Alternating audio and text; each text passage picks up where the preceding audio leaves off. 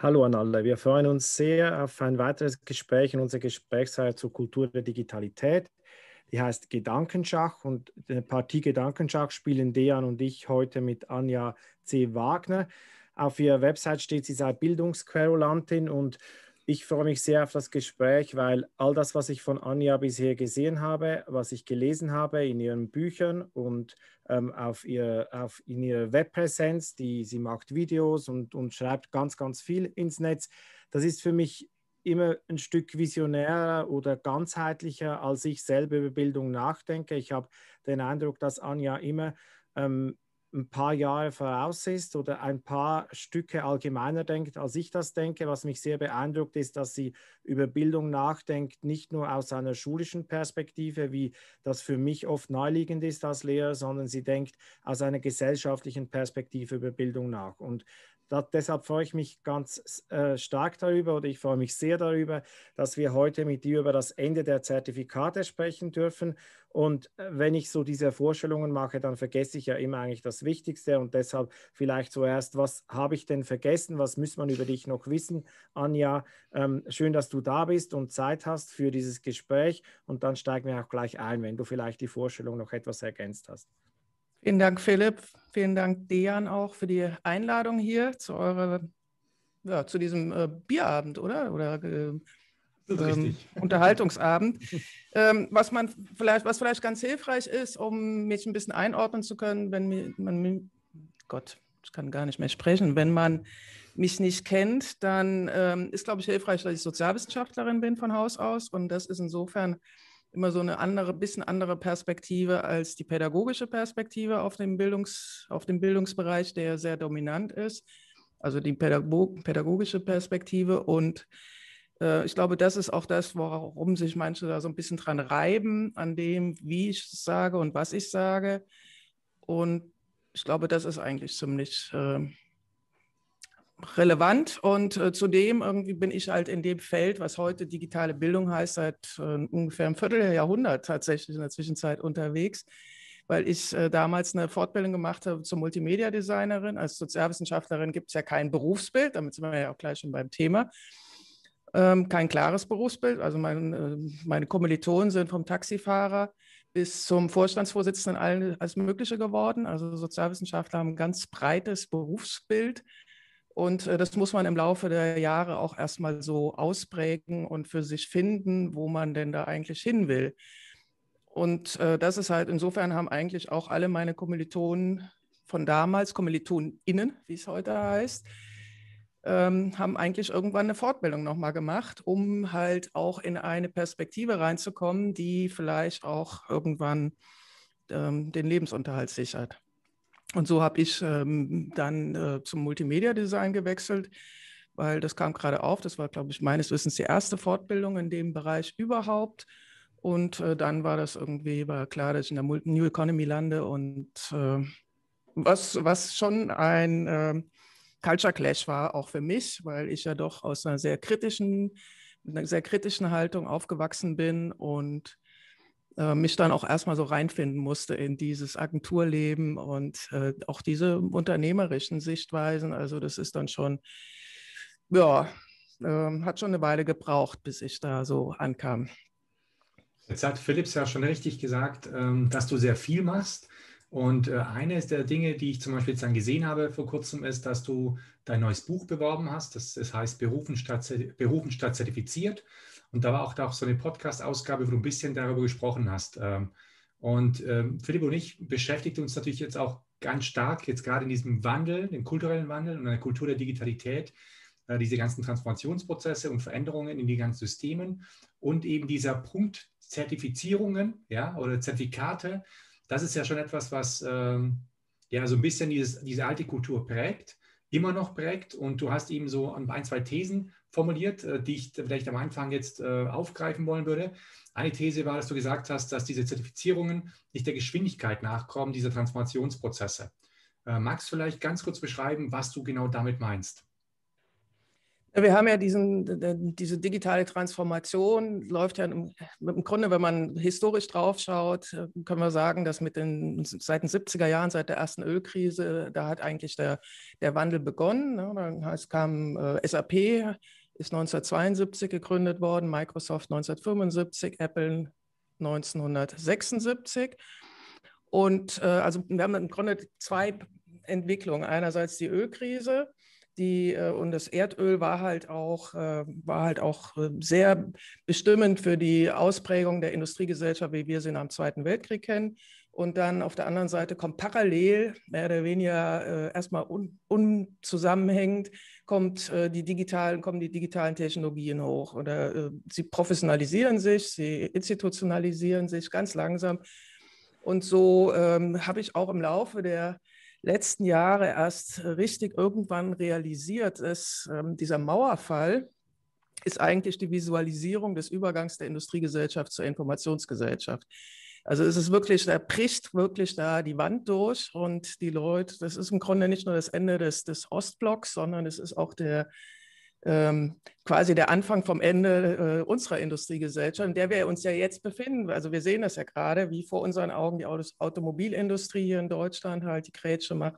Das gehört irgendwie alles zusammen. Und diese Geschwindigkeiten, die äh, potenzieren sich. Auch das ist ja ein exponentielles Wachstum, was wir in der Digitalisierung haben. Und es, wir sehen das jetzt schon, dass diese ganzen Abschlüsse, diese Zertifizierungen sind ja Abschlüsse, die einen Anschluss wiederum im nächstfolgenden System ermöglichen sollen. Also wir haben sozusagen eine Bildungskette uns äh, entwickelt im Laufe der letzten 100 Jahre, sagen wir mal. Und äh, diese Abschlüsse funktionieren aber nicht mehr als Anschlüsse. Also wir haben, äh, die Hochschulen sind total unzufrieden mit den Ab Schulabgängern, mit der Qualität der Schulabgänger. Die berufliche Ausbildung, die Unternehmen sind unzufrieden und äh, holen insofern irgendwie am liebsten Abiturienten, weil die äh, wenigstens schreiben und rechnen können. Und äh, dann äh, habe ich dann irgendwie im Laufe meines äh, Berufs, also jetzt so in, in, meinem Beruf irgendwie als, als digitale Bildungsagentur, wir haben ja da Fräulein Flo, genau das hätte ich eben auch noch sagen können, das vergesse ich immer gerne. Wir verlinken das alles. Ähm, habe ich. Hm? Wir verlinken Bitte? das alles. Okay, super. Dann ähm, habe ich dann festgestellt, dass die Unternehmen dazu auch in der Zwischenzeit übergehen, was völlig ab absurd erstmal klang in meinen Ohren, dass die ähm, Hochschulabsolventen genommen haben, gerade in diesen digitalen Bereichen, und dann selber Akademien aufgebaut haben, um die erstmal zu qualifizieren, damit die am Puls der Zeit sind, weil die konnten damit gar nichts anfangen. Die, das ist im Grunde nur so eine Vorselektierung, eventuell, die vielleicht Indikator sein kann, dass diese Person dafür qualifiziert ist. Das haben wir ja nun auch alles in der Zwischenzeit durch die Studien von Google und so weiter, die haben das ja auch alles analysiert, welche Bedeutung hat denn der Abschluss, welche Bedeutung hat ein Ivy League-Abschluss im Verhältnis zu einem anderen und so weiter und worauf kommt es wirklich an.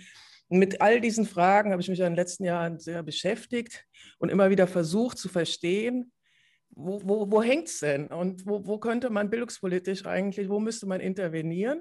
Weil, also es ist ja auch nicht nur jetzt so ein, so ein sportives Interesse, sondern da hängen ja Menschen dran. Also das, in dieser mhm. Dis Disruption fallen so viele Arbeitsplätze weg, was hier in Deutschland leider auch nicht adäquat diskutiert wird. Und die Menschen sind unfähig, wirklich sich in dieser Geschwindigkeit am Puls der Zeit zu halten. Wir haben die Institutionen nicht dafür, die irgendwie dafür, wir haben die Finanzierung nicht dafür, wir haben überhaupt nichts. Und parallel haben wir dann das Internet als großen Lernraum, den wir ja auch alle so nutzen, und den viele, den, die wir kennen, äh, zu nutzen wissen, aber die wenigsten eigentlich haben gelernt, damit zu lernen. Und das ist halt das, und deshalb deine Frage, ähm, warum das, kommen die da nicht mehr hinterher? Weil dieser ganze Prozess, wie wir uns für das Industriezeitalter organisiert haben, mit standardisierten Abschlüssen, die dann halt wirklich die Jobs machen können, die anfallen, äh, bis, bis wir diese neuen Berufe die jetzt erforderlich sind, akkreditiert haben, ist das Thema schon wieder vorbei. Also dann ist schon wieder der nächste Beruf da. Der, und deshalb, ich habe ja letztes Jahr auf PICT auch ein bisschen gerentet, weil die ähm, Bitkom und Gesellschaft für Informatik, die haben ja jetzt drei neue Berufe im Jahre 2021 ausgerufen, nämlich so digitale, ich habe schon die Namen schon wieder alle vergessen, Aber ähm, im Grunde ist das Sachbearbeit Sachbearbeiterin Social Media vielleicht? Weil das habe ich neulich beim Land ja, sowas in der Art. gesehen. Gen genauso wie, ähm, also ich, das, das, wir kommen mit dem System nicht hinterher. Und wir müssen darüber nachdenken, wie wir das wirklich transformieren. Also digital Transformation heißt ja wirklich transformieren, also auf einer höheren Ebene sich neu zu organisieren. Und die Wirtschaft tut es im Hintergrund, nicht die deutsche, aber die äh, amerikanische, chinesische, äh, Vietnam, alle möglichen. Ähm, und in Europa, ja, wir sind immer noch in unseren alten Strukturen und darüber denke ich halt auch mit nach. Und ich glaube, dass halt wirklich die Zertifikate oder das zeichnet sich auch schon seit vielen Jahren ab. In der EdTech-Branche ist, dass die Zertifikate das Einfallstor sein werden, was dem Bildungssystem quasi den Stöpsel entziehen. Weil das äh, wird anbandelt, die, es gibt immer mehr ähm, EdTech-Unternehmen und Firmen, die da äh, versuchen, auch Alternativen zu schaffen. Und ähm, wir werden, und das sehen wir ja jetzt schon, ähm, wir werden zu einer, zu einer Transformation kommen.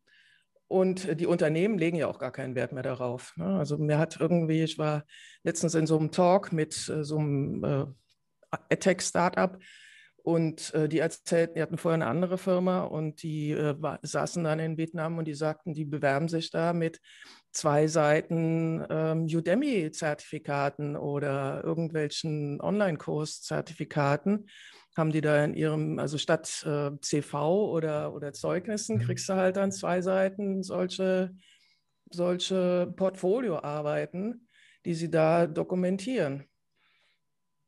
Ja.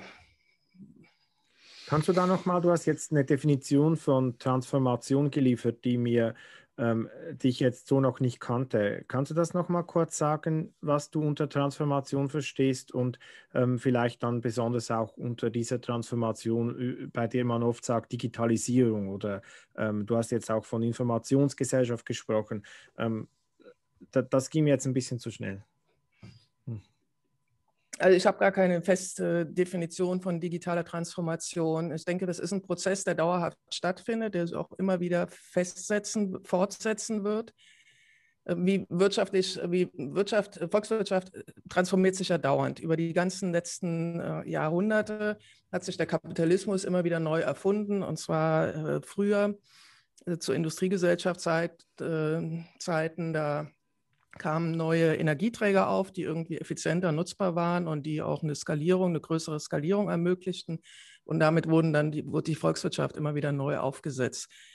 Und das ähm, ist jetzt halt seitdem die Digitalisierung aufgekommen ist und die Informationsgesellschaft so nach und nach die Industriegesellschaft ablöst.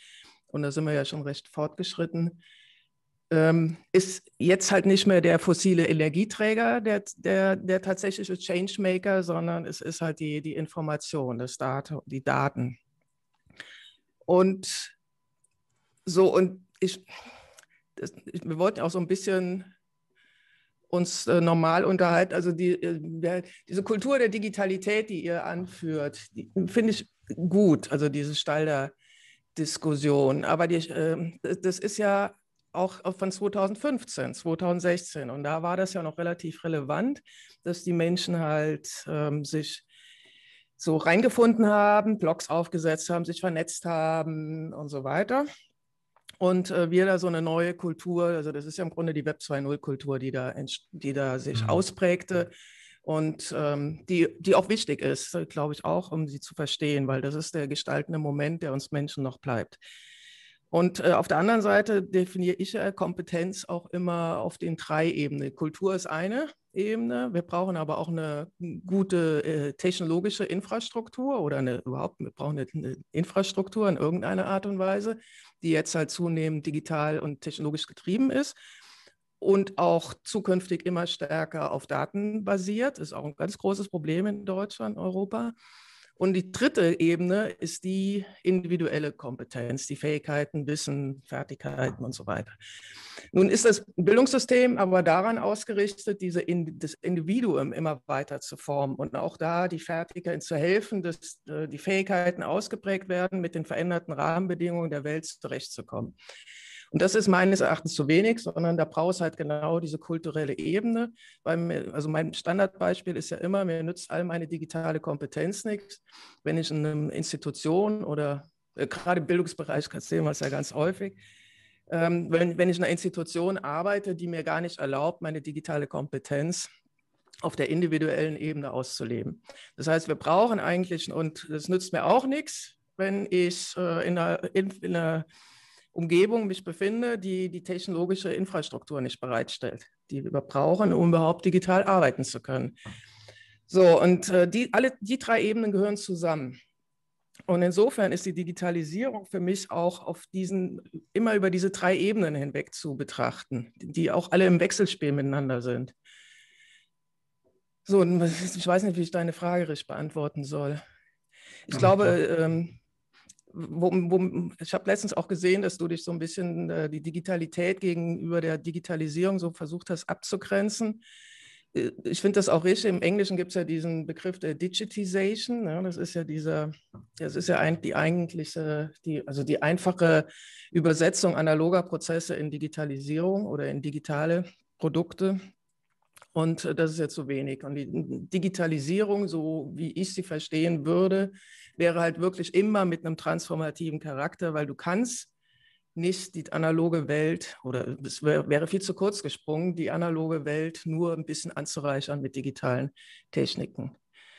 Und insofern hat dieses Digitalisierung für mich immer diesen transformativen Charakter, dass wir versuchen sollten, die neuen Möglichkeiten zu nutzen, die uns gegeben sind auf der kulturellen Ebene, genauso wie auf der technologischen Ebene, um eine bessere Welt zu schaffen. So würde ich, den Anspruch hätte ich jetzt immer. Vielleicht würde ich da gerne eine Frage noch anschließen wollen. Und zwar, also gehen wir davon aus, dass wir sagen, wir unterscheiden jetzt Digitalisierung von Automatisierung als begrifflich wie Automatisierung oder eben Digitalisierung analoger bisheriger Prozesse und sagen, Transformationsprozesse wären in dem Fall dann diese Ebene, die es eigentlich dann bräuchte, wo dann eben dann wirklich ein Wandel stattfindet äh, und dann eben auch dann Möglichkeit geschaffen werden, Herausforderungen angenommen werden und so weiter. Jetzt ist die Frage für mich, sagen wir, da, sagen, dass Zertifikate einfach ein, aus der Kultur, der vorigen Kultur stammen. Das heißt, so ein Zertifikat hat eine gewisse Aufgabe gehabt im Sinne von Qualität, Kontrolle auch, ja, die Qualitätskontrolle. Also ich gewährleiste, dass das eben jemand kann, dass es in dem Fall gut ist, aber auch ich kontrolliere es auch so ein bisschen, an welcher Stelle was gut ist und wie, ja. Was, was heißt es denn eigentlich für solche Zertifikate unter dem Aspekt in so einem Transformationsprozess? Das heißt, also A, wie, also macht es Sinn, überhaupt Zertifikate neu zu denken, also zu transformieren? Oder muss man sogar so weit sagen, so weit, sogar so weit gehen sagen, äh, die Zertifikate machen in dieser nächsten Ebene gar keinen Sinn mehr? Ja, es ist immer ein bisschen schwierig darüber zu sprechen, weil wir uns ja in diesem Übergangssystem jetzt befinden. Vielleicht werden wir uns auch dauerhaft immer in einem Übergangssystem ähm, befinden. Die äh, Zertifikate, wie du, genau wie du gesagt hast, ist nicht nur die Qualität, sondern auch die Standardisierung. Ne? Wir hat, brauchten halt bestimmte Berufsbilder und wir brauchten bestimmte Menschen mit bestimmten Qualifikationen, um den äh, volkswirtschaftlichen ähm, Lauf der Dinge zu ermöglichen. Und das wurde sehr stark top-down immer reguliert. Und äh, ich weiß noch, als ich zur Schule ging, da hieß es immer irgendwie, ähm, bloß nicht ins Lehramt gehen, weil das ist über, überlaufen. Also es gibt viel zu viele Lehrer. Und dann äh, habe ich angefangen zu studieren. Ich wollte gar keinen Lehrer, aber es war aber immer so ganz mahnend irgendwie, bloß kein Lehrer werden. So, und dann habe ich studiert und dann ein paar Jahre später hieß es, oh, wir haben Lehrermangel. Jetzt müssen, sollten alle umschulen zum Lehrer. Und das war halt so im Grunde schon Indikator für heute, dass, die, dass du dieser Dynamik gar nicht gerecht werden kannst. Zumal wir ja, ähm, ich habe ja letztens mal irgendwie vor ein paar Jahren auf einer Veranstaltung hier vom Arbeitsministerium, da haben Forscher vorgestellt, welche Berufe sehr stark unter Druck sind, wer eigentlich ganz okay noch verdient und welche äh, eher absehbar ähm, mit Einkommensverlusten zu rechnen haben. Das war aber alles händisch äh, akribisch, empirisch, sozial erforscht. Dann habe ich gedacht, eigentlich müsste es doch in dem heutigen System, das war vielleicht 2018 oder 17, äh, müsste es doch eigentlich schon eine Datenbasis geben, wo du das automatisiert erfassen kannst, im Grunde dauernd wie ein Dashboard vor dir hast, irgendwie, mhm. das ist gerade gut im Kommen oder das steigt, das geht runter. wo du wenigstens mal tagesaktuell siehst, welche Berufe, äh, dass du mal so grobe Daten hast. Und das haben wir alles hier nicht.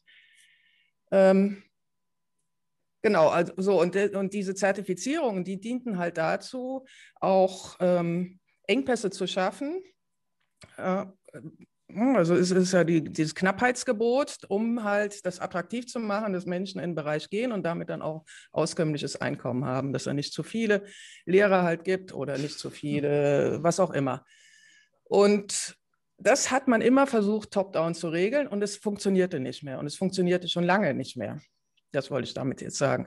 Und ähm, insofern können diese Zertifikate auch nicht mehr, wird aber weiterhin so genutzt, ne, dass die halt den Zugang regulieren sollen. Zum Beispiel wurden jetzt die ähm, Meister auch wieder für viele Meisterberufe in, im Handwerk hier in Deutschland wurden wieder eingeführt. Es gab, wurde zwischendurch mal geöffnet. Dann haben zu viele Selbstständige einfach in diesen Gewerken halt dann auch eigene Firmen aufgebaut. Und das hat aber einigen nicht gefallen, weil es dann halt zu viel Angebot gab. Und äh, jetzt werden, wurde wieder die Meisterpflicht eingeführt. Da musste halt wirklich durch dieses System wieder durchlaufen, einfach um es zu verknappen. Das ist halt das, also Zertifikate dienen einzig und allein primär der Verknappung und äh, der, der äh, Systematisierung des, ähm, der Steuerung des, des ähm, beruflichen Systems. Und ich würde sagen, das, das kannst du nicht mehr und das wirst du in Zukunft noch weniger organisieren mhm. können. Vielleicht in manchen Bereichen, aber äh, nicht für die gesamte Gesellschaft. Und ganz im Gegenteil, ich glaube und bin sehr überzeugt davon, dass wir viel mehr Freiräume brauchen, weil durch die Automatisierung halt viele Jobs wegfallen werden. Auch darüber habe ich eben schon gesagt, wird es viel zu wenig diskutiert und ähm, die Menschen dann da vor dem Scherbenhaufen stehen und einfach nicht mehr wissen, was sie machen sollen. Und die wissen einfach dann nicht, die wenigsten, also weil das lernen wir nicht in dem Schulsystem, wie man eigentlich Leben gestaltet. Wie lebt man eigentlich, also wie lebt man ein gutes Leben auch jenseits der Erwerbstätigkeit?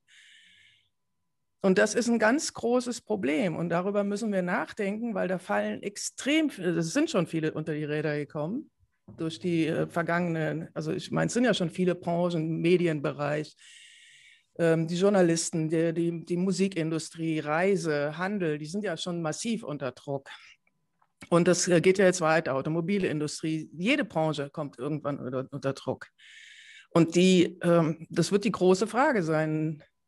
Und da werden nicht, es werden nicht alle zu Data-Analysten um, umgeschult werden können. Weil davon brauchen wir natürlich jetzt im Moment jede Menge. Aber wir haben echt ein richtig soziales, großes Problem in meinen Augen innerhalb der nächsten Jahre vor uns. Und da versuche ich halt mitzudenken. Jetzt gibt es ja so die eine Tendenz, dass man sagt, ja, dann legst du dir einfach ein digitales Portfolio an. Also du hast keine Zertifikate mehr, aber du zeigst so ein bisschen im Netz, was du kannst. Also das haben wir alle auch. Wir haben alle eine Website und dann steht so, was mhm. wir so machen.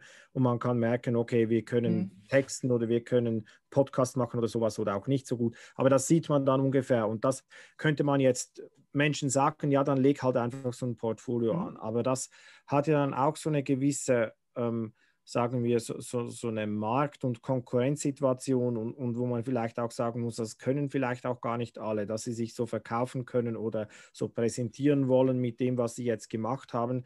Ähm, ist das ist es eine Lösung oder ist das dann eigentlich eine Verschiebung von dem, dass man dann einfach auf die individuelle Ebene geht und sagt, ja, stell dich aus oder stell, stell so deine Tätigkeiten aus? Mhm. Also das, ähm, also erstmal muss ich sagen, also es gibt im Grunde drei, drei berufliche Bereiche oder vier, die, äh, die jetzt, die man differenziert in, in den Blick nehmen muss. Das eine sind die Großunternehmen, die keinen Wert mehr legen auf diese oder wenig Wert auf die und immer weniger auf diese öffentlichen Abschlüsse, weil die halt wenig aussagen. Die haben halt ihre, schon seit Jahren, das ist ja bekannt, haben sie ihre Assessment Center und ähm, auch Akademien, also die gucken nach ganz anderen Kriterien, ob Menschen lernfähig sind oder teamfähig sind, nach diesen ganzen Soft Skills. So, das, äh, das sind die Großunternehmen, die haben dafür aber auch eine gute Infrastruktur, die haben auch Geld dafür. Dann hast du die kleinen Unternehmen, die sind hoffnungslos überfordert mit allem, weil äh, die Zeugnisse sagen nichts aus, die ähm, haben aber auch gar keine Zeit, sich darum zu kümmern. Die haben auch keine Zeit, jetzt da lange Interviews zu führen, wie das große Unternehmen machen würden, dass sie halt strukturierte Interviews, also Google hat, das ist eine richtige Wissenschaft in der Zwischenzeit, wie man äh, Menschen so interviewt, dass du weißt, ob die geeignet sind dafür, wofür sie sich ähm, da Interesse gezeigt haben. Und ähm, das dritte, der dritte Bereich, also die KMU, die werden ähm, im Grunde, die kann man vielleicht mit guten Portfolios äh, für sich gewinnen. Äh, da, müsst, da bräuchte es aber auch, glaube ich, noch äh, mehr Unterstützung seitens des, des Staates.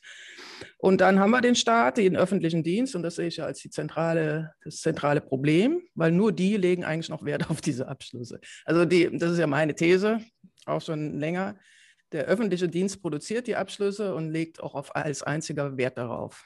Also, und ähm, das, du brauchst halt diesen Abschluss und äh, das bestimmt halt darüber, auf, welchen, auf welcher Ebene du einsortiert wirst. Und die Eingruppierung und Bezahlung hängt davon ab, wie ob du auf der Uni studiert hast oder was auch immer du gemacht hast.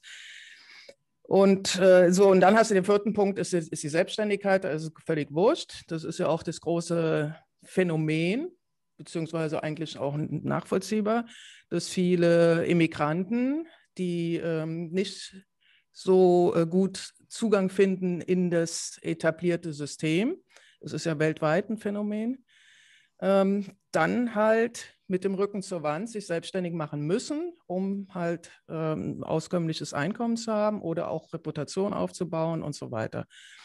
Und deshalb haben wir ja auch, äh, deshalb ist das ja auch ein äh, es ist ja gar nicht so, dass die BioNTech-Gründer ähm, beide nicht deutsche äh, Eltern haben, ist, ist äh, naheliegend. Also die, kaum jemand äh, deutsche, Bio-Deutsche äh, mit langer Herkunft werden die, das Risiko gar nicht eingehen, was es bedeutet, so sowas äh, aufzubauen.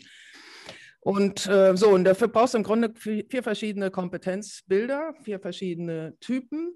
Und ähm, ja, der öffentliche Dienst, wie gesagt, wir haben eine Schulpflicht, wir, wir, stecken die Leute da rein, die Kinder da rein. Wir fangen an mit dem dreigliedrigen Schul also, äh, Schulsystem hier in Deutschland, was fatal ist. Also man braucht für also mir gegenüber nicht den Begriff Bildungsgerechtigkeit im Mund nehmen. Wenn man das abschaffen will, muss man das dreigliedrige Bildungssystem abschaffen. Das wäre der erste Schritt.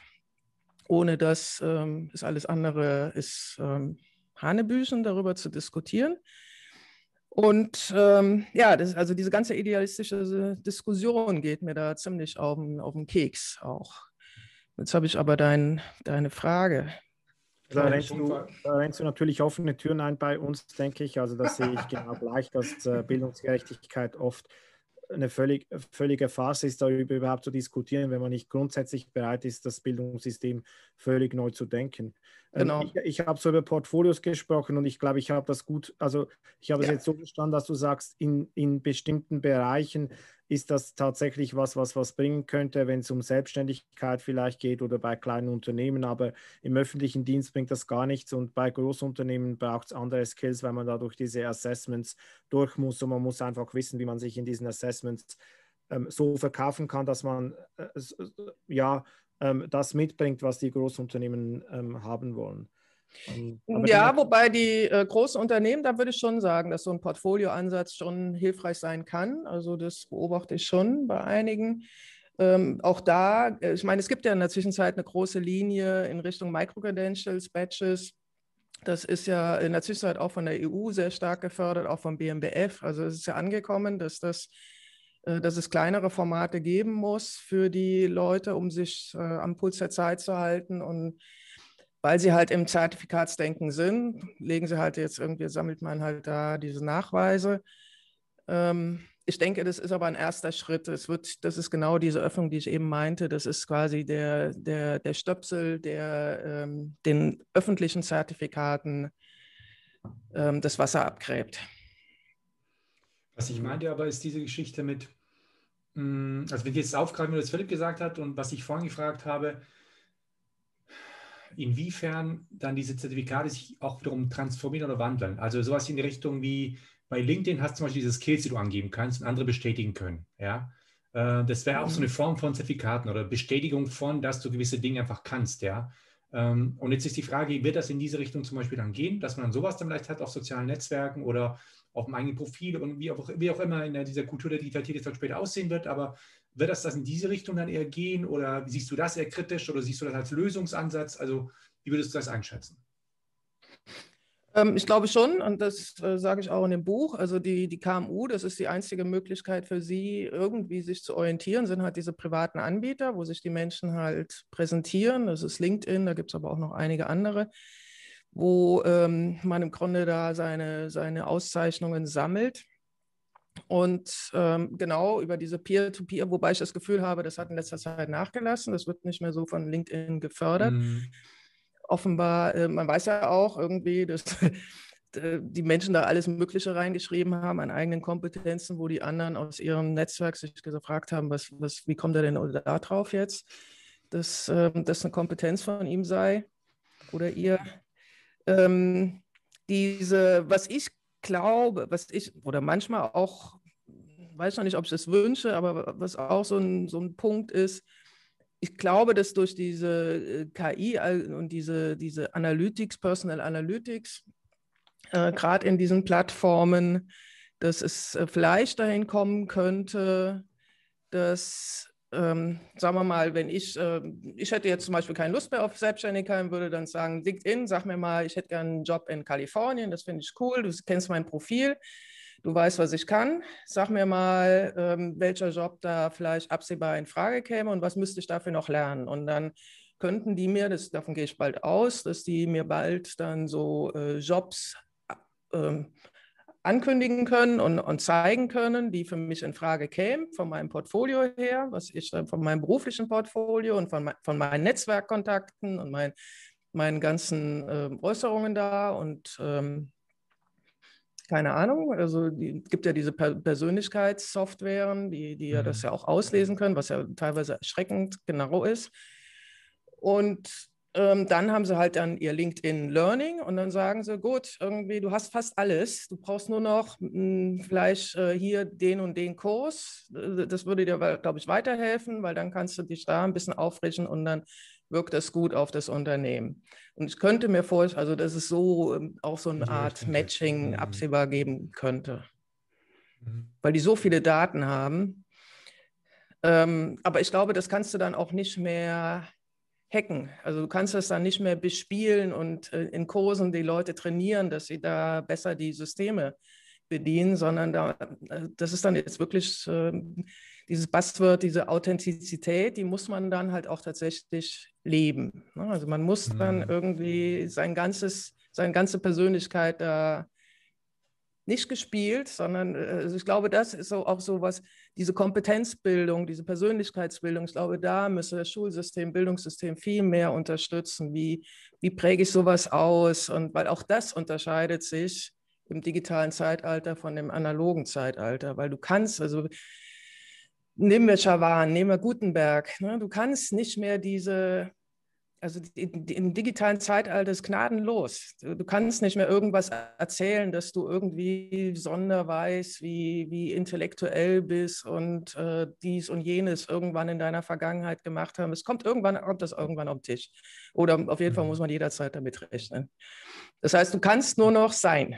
Und äh, ja, und nicht mehr diese Strebermarken einsammeln. Und ich glaube, das ist so ein, ein Gegensatz zu der, zu der vorherigen Welt. Und da brauchen wir, müssen wir die Menschen unterstützen, Persönlichkeit zu entwickeln.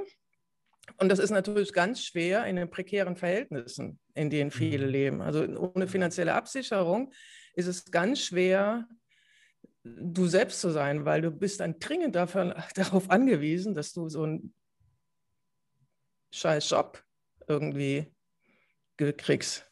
Hm. Und dann versuchst du dich zu verkaufen und so. Und das ist halt, ah, das hängt mit so ganz vielen Ebenen zusammen. Ja, aber jetzt verliere ich mich. Darf ich noch kurz eine kritische Frage einwerfen? Wenn ich zum pädagogischen hm? Tag am Gymnasium bin, dann ist da immer Horst. Horst ist nicht im Internet, aber er weiß eigentlich alles, was man wissen könnte. Und Horst würde dann sagen, ja gut, diese Politiker, das ist ja ohnehin ein bisschen dubios, aber Ärzte und ähm, Anwältinnen, da ist es doch so, da würden sie doch nie hingehen, wenn die kein Zertifikat haben. Also da wollen sie doch, dass schön das Zertifikat an der Wand hängt. Da würden sie doch nie zum Arzt gehen, der es nicht hat oder zu einer Anwältin. Das wäre doch so irgendwie, also so, das würde mich dann fragen und dann müsste ich darauf antworten. Wie würdest jetzt du darauf antworten, wenn er so wie, wenn da so wie Bereiche dargestellt werden, wo man sagt, ja, aber da sind Zertifikate ja doch noch sehr wichtig, dass man sagen kann, die Leute können nur wegen der Zertifikate wirklich auch das, was sie eigentlich können sollten. Nur aufgrund der Zertifikate, die Zertifikate können Indikator also sein, dass die Zertifikate sind da wirklich an die Qualitätssicherung gebunden, dass ich wie mhm. vertrauen kann. Dadurch, dass die ähm, wirklich Medizin studiert haben, können die auch oder Staatsexamen gemacht haben, können die, was sie können sollten. Und äh, wenn, wenn die das nicht haben, dann würde ich dann einfach da nicht vertrauen. Wenn die sagen, ich habe ein Selbststudium Medizin gelernt, dann würde ich vielleicht da nicht hingehen oder so. Ähm, ja, es gibt mit Sicherheit äh, gibt ein paar geschützte Berufe, die eine Zertifizierung brauchen irgendwie. Also der Schornsteinfeger braucht eine, die Hebamme braucht eine. Ähm, also wir brauchen, da gibt es schon ein paar sensible Berufe, die, die, wo man abgesichert sein will. Es ist die ständige Diskussion, wenn man mit Handwerkern diskutiert, irgendwie, dass äh, man doch keinen Elektriker reinlässt ins Haus, der das nicht irgendwo, ähm, äh, irgendwo als Berufsausbildung auch praktiziert hat. Und da würde ich schon sagen, weiß ich jetzt nicht. Also wenn ich mir anschaue, was bei MyHammer irgendwie da über den Tisch geht und wer äh, angesichts des Handwerkermangels, ähm, wenn du da irgendwie auf einer Plattform siehst, der äh, Dejan, der kann super Leitungen legen irgendwie. Das haben äh, 400 Leute schon bestätigt, dass sie super zufrieden sind mit seinen, mit seinen Arbeiten. Dann ähm, buche ich den vielleicht irgendwie, bevor ich da noch ein halbes Jahr warte, bis dann endlich ein, ein zertifizierter Elektromeister hier vorbeischaut. Mhm.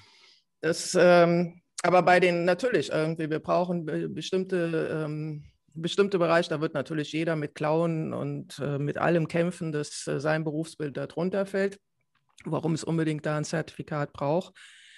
Äh, aber vielleicht auch das. Also ich meine, ähm, es ist ja die Frage, ich meine, ihr beschäftigt euch ja auch damit, mit dieser Prüfungskultur, ob man äh, wirklich eine Prüfung äh, als Abschluss eines äh, curricularen Wissenstransfers irgendwie absolvieren muss oder ob wir wirklich die Kompetenz messen wollen. Und da arbeite ich auch in Kontexten drin mit, ähm, wie man, ich meine, es gibt ja diese europäischen Kompetenzniveaus und äh, wie kann man das denn tatsächlich ähm, ab, abprüfen, dass dieser Mensch, wo auch immer, diese Kompetenz erworben hat. Das ist ja die ganz große Frage. Es geht also nicht so sehr um die Qualifikation, sondern es geht ja um die Kompetenz. An dem Thema sind wir ja nun schon seit Jahren, Jahrzehnten dran.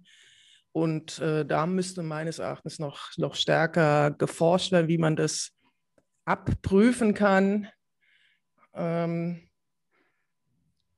ob man das, also ich hatte grad, war gerade jetzt eben in so einem EdTech-Talk, habe ich zugehört, ähm, ob man das vielleicht auch einfach über, über äh, Peer-to-Peer-Feedback oder Verifizierung sich erarbeiten kann. Das ja, ist halt die große Frage dann. Ja, aber ich, ganz ehrlich, ich, ich finde auch, also diesen, ich würde es auch jetzt gar nicht so das Gegenbild zeichnen im Sinne von, also zu sagen, Zertifikate fallen weg, heißt nicht, dass das andere automatisch wegfällt. Also heißt nicht, dass Schulen wegfallen oder Hochschulen wegfallen, sondern ja. Zertifikate fallen weg. Äh, und das ist ein mhm. ganz anderer Punkt, finde ich. Äh, und ähm, natürlich, also ich, ich finde einfach, weil, also zum Beispiel auch so ein Studium, ja, also wenn man ganz ehrlich ist, ich weiß noch, als ich angefangen zu studieren, ich war der festen Überzeugung, es müssen unfassbar viele schlaue Menschen sein, die ja studieren. Und ich war da extrem enttäuscht, wenn ich ehrlich bin, was ich dann einfach so vor mir und neben mir gesehen habe, äh, wo ich dann gedacht habe, ganz ehrlich, das ist Studium. Also ich habe eine völlig andere Vorstellung gehabt als Gastarbeiterkind. Ja? Also für mich war das so dieses, die ganz völlig andere neue Welt. Ähm, und deswegen es, es ist, also das, was, was das verspricht, wird einfach nicht eingehalten, sagen wir es mal so. Und genauso auch Juristen und andere, die Zertifikate haben, Abschlüsse haben, die können auch Soziopathen sein oder irgendwas was bei der AfD drin sein. Also das heißt, dieses, also diese Qualitätssiegel, was anscheinend, dass es geben soll, das hält es ja gar nicht. Und jetzt, wenn ich ganz ehrlich bin, ist ein Hausmeister oder mit dem nicht Hausmeister, sondern mit dem Elektriker oder Waschmaschine anschließen und so weiter, da ist ja ganz häufig auch nochmal so eine andere Geschichte dran, und zwar so diese rechtliche Sache. Das heißt, falls was passiert, dann kannst du halt dann irgendwie klagen dagegen, wenn da nicht das Zertifikat vorliegen kann. Also wenn in dem Fall nicht eben mhm. geprüft ist oder dann, was auch immer, Medizin genau das gleiche wahrscheinlich. Also mhm. das heißt, es ist ja nochmal so abgesichert mit drei, vier verschiedenen Ebenen, dass es auch dann ja nicht in Frage gestellt werden kann. Also für mich wäre die Frage mhm. tatsächlich, gehen wir davon aus, wir haben jetzt in der Kultur der Digitalität einfach diesen nächsten Transformationsprozess, äh, den beschreiben wir jetzt gerade und stellen fest, Zertifikate verlieren wirklich an Sinn, weil das einfach eine Währung ist, die, an die nicht, niemand mehr glaubt, auch nicht mehr die, die daran glauben sollen. Äh, und jetzt, was passiert dann eigentlich mit den Institutionen oder mit den Bereichen, wo Zertifikate einfach noch geprägt haben? Was würdest du sagen, was, da, was das für einen Wandel dann vielleicht bringen könnte?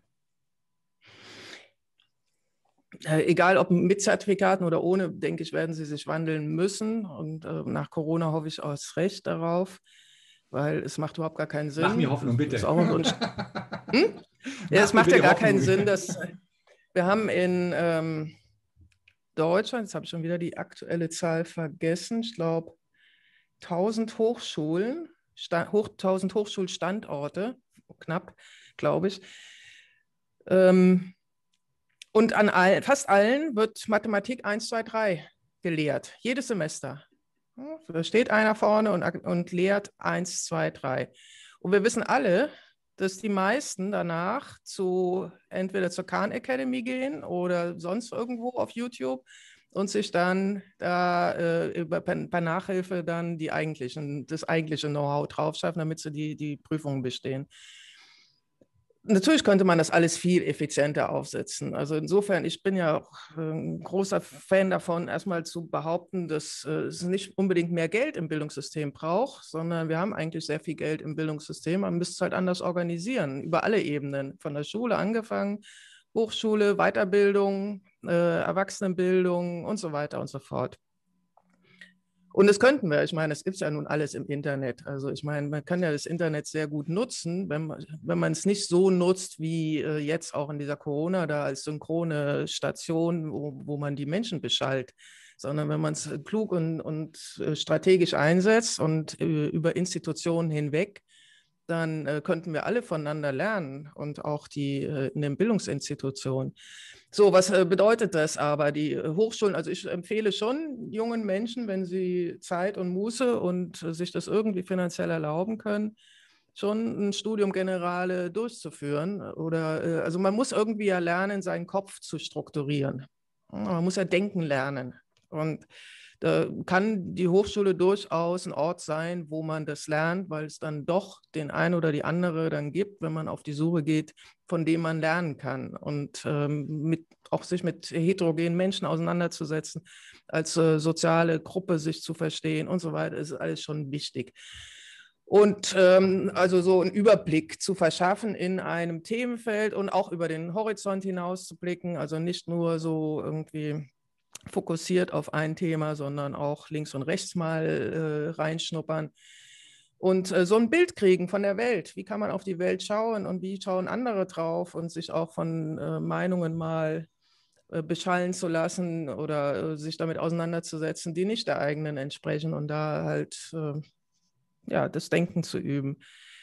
Und äh, insofern finde ich schon, dass man, ob das jetzt einen Abschluss braucht, irgendwie glaube ich nicht, also oder zumindest nicht in der Form. Das würde ja reichen, wenn man das in irgendeiner Weise dokumentiert, entweder auf dem eigenen Blog oder auf LinkedIn oder wo auch immer, äh, kohärent und reflektiert und damit zeigt, okay, ich habe mich hier drei Jahre mal äh, mit diesem, jenem und das beschäftigt und also ich natürlich irgendwie, also was wir brauchen, das also ist immer so was, verstehe, ich, Wenn ich richtig verstehe, Anja, von der Logik her, die du vorhin beschrieben hast, dann bräuchte ich ja eigentlich jetzt in der Schule, im Studium, eigentlich nimmt man Lernprozesse, bei denen meine Lernprozesse irgendwie erhoben werden, die Daten irgendwie auch erfasst werden, am besten dann auch mir gehören und ich dann im Endeffekt überlegen kann, an mhm. welcher Stelle ich diese zur Verfügung stellen kann und da vielleicht einfach dann Anschlussfähigkeit, Anschlussfähigkeit schaffen kann zu äh, im Bereich Ausbildung, im Bereich Weiterbildung und so weiter oder?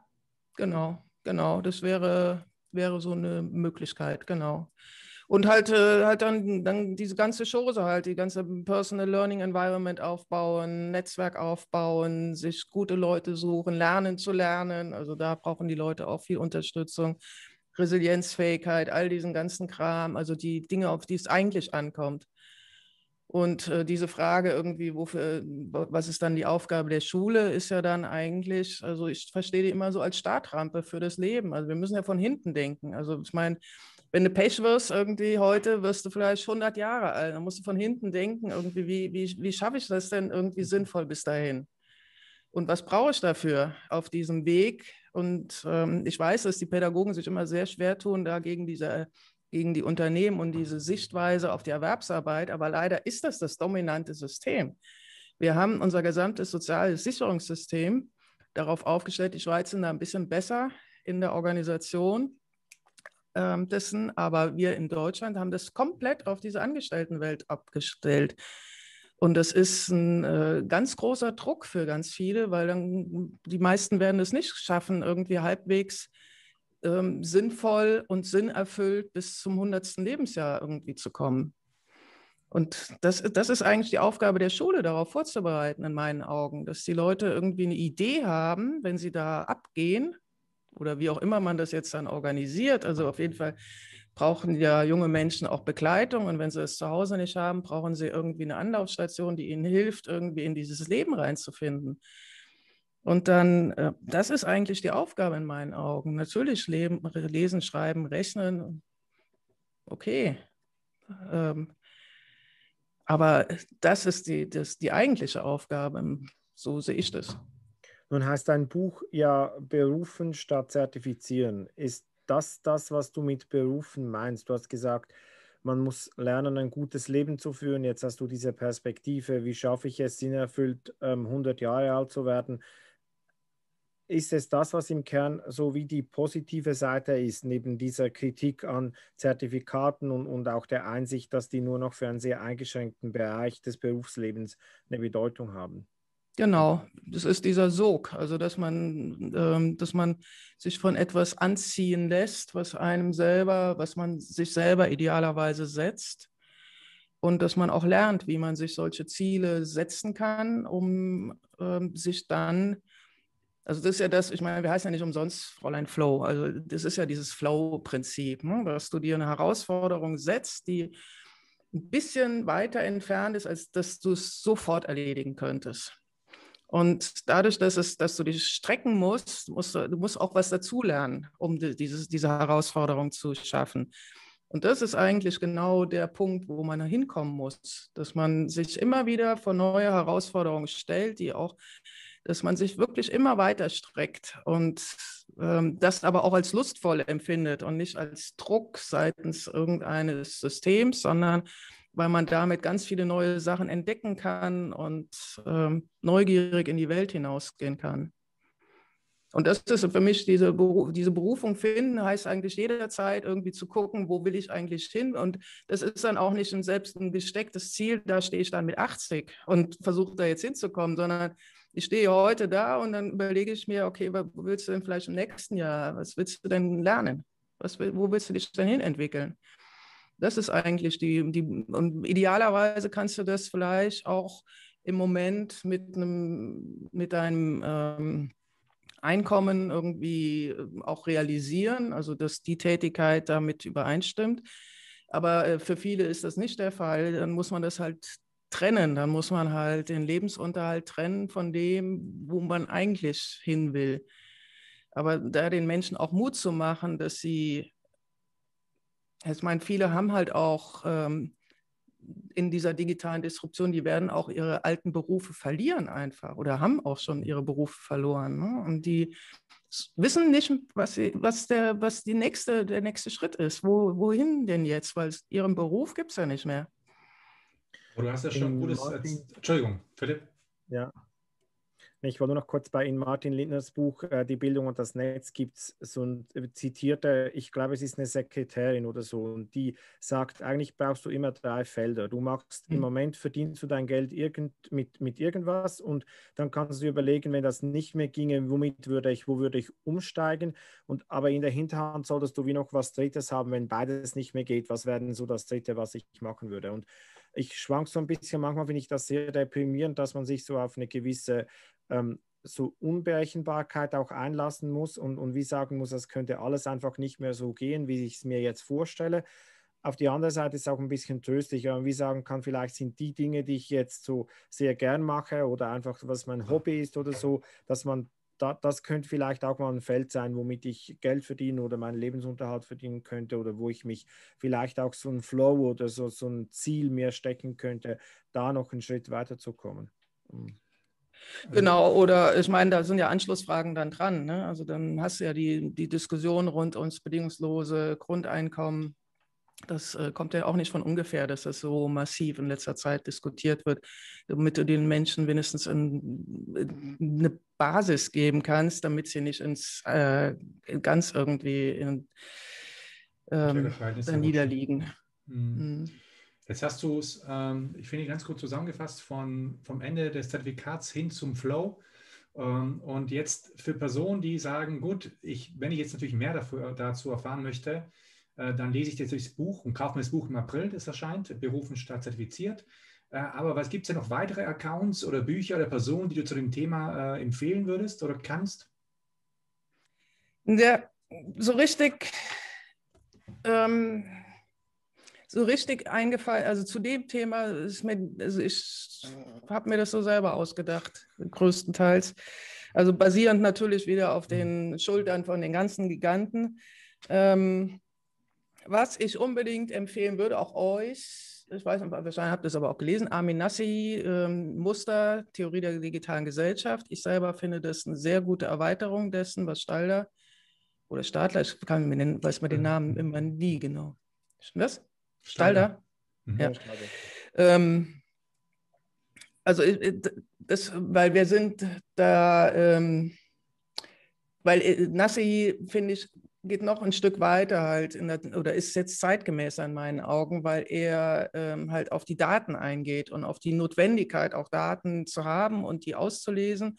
Und was sagt das eigentlich und was, wofür brauchen wir selbst als Gesellschaft auch diese Daten, um eben äh, diese Muster zu erkennen, die wir mit unserem rationalen Auge gar nicht sehen, also wir, oder mit unserem emotionalen Auge.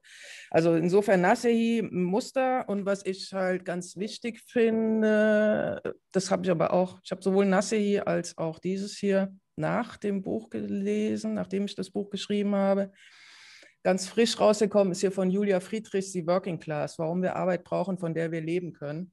Hat ein bisschen anderen Tonus als ich, aber finde ich, fand ich extrem eindrucksvoll und ich habe es in einem runtergelesen. Also es war äh, wirklich extrem lesenswert und äh, auch ein bisschen ernüchternd und erschreckend, wie wir unsere Gesellschaft natürlich Argo ähm, organisiert haben. Und es ist halt eigentlich genau dieses prekäre Prekariat, was nicht unbedingt nur bildungsfern ist, sondern durchaus auch äh, akademische Berufe in der Zwischenzeit umfasst. Absolut, was man Twitter mal nachlesen kann. Also das sind die zwei, die ich jetzt empfehlen würde. Neben allem Jane Hart, Benedict Evans, man kann, also man gibt ja Tausende, in denen man, aber ähm, so mit den Zertifikaten ähm, weiß ich jetzt im Moment noch nicht. Danke. Dann ähm, denke ich, haben wir vieles angesprochen, auch viel ähm, Stoff zum drüber nachdenken und zum Weiterdenken. Ich denke, das ist nicht ein Thema, was ähm, abgeschlossen ist, sondern wo du uns wirklich auch auf ähm, Themen hingewiesen hast, die in fünf und zehn Jahren uns weiter beschäftigen werden und die für mich aus der Perspektive der Schule sehr, sehr schwierig sind, weil man natürlich noch ganz stark an diesen Zertifikaten hängt. Und ich habe kürzlich eine Diskussion geführt, wo Leute einfach so ähm, Abiturientinnen empfohlen haben, ja, setzt euch jetzt hin und lernt einfach mal noch richtig auf diese Prüfungen.